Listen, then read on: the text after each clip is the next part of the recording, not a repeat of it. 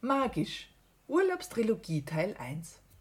Hallo meine Lieben, hier spricht wieder Eva Maria Barfuß aus ihrem Garten oder besser gesagt, heute von der Insel. Ich bin unterwegs mit dem Liebsten im Urlaub und unser Hundetier ist auch mit dabei.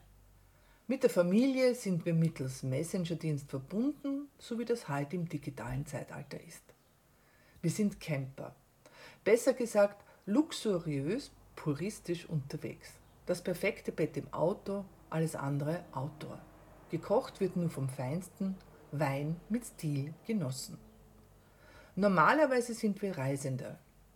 Heuer haben wir uns auch für einen längeren, fünf Tage langen Aufenthalt an einem Ort entschieden.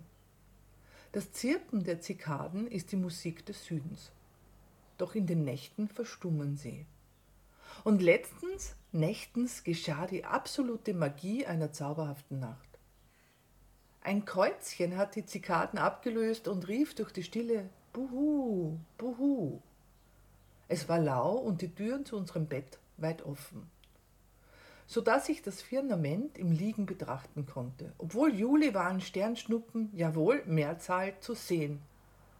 Und nein, das hat nichts damit zu tun, dass mein Liebster neben mir lag obwohl es schon magisch ist, nach zwei Jahrzehnten der Zweisamkeit noch immer die Magie zwischeneinander zu spüren. Ich stand auf.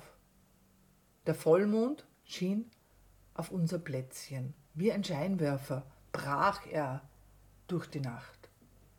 Und als ich mich umdrehte, sah ich ein Hirschlein, das unser Hündchen begrüßte, ganz ruhig ganz leise, ganz magisch.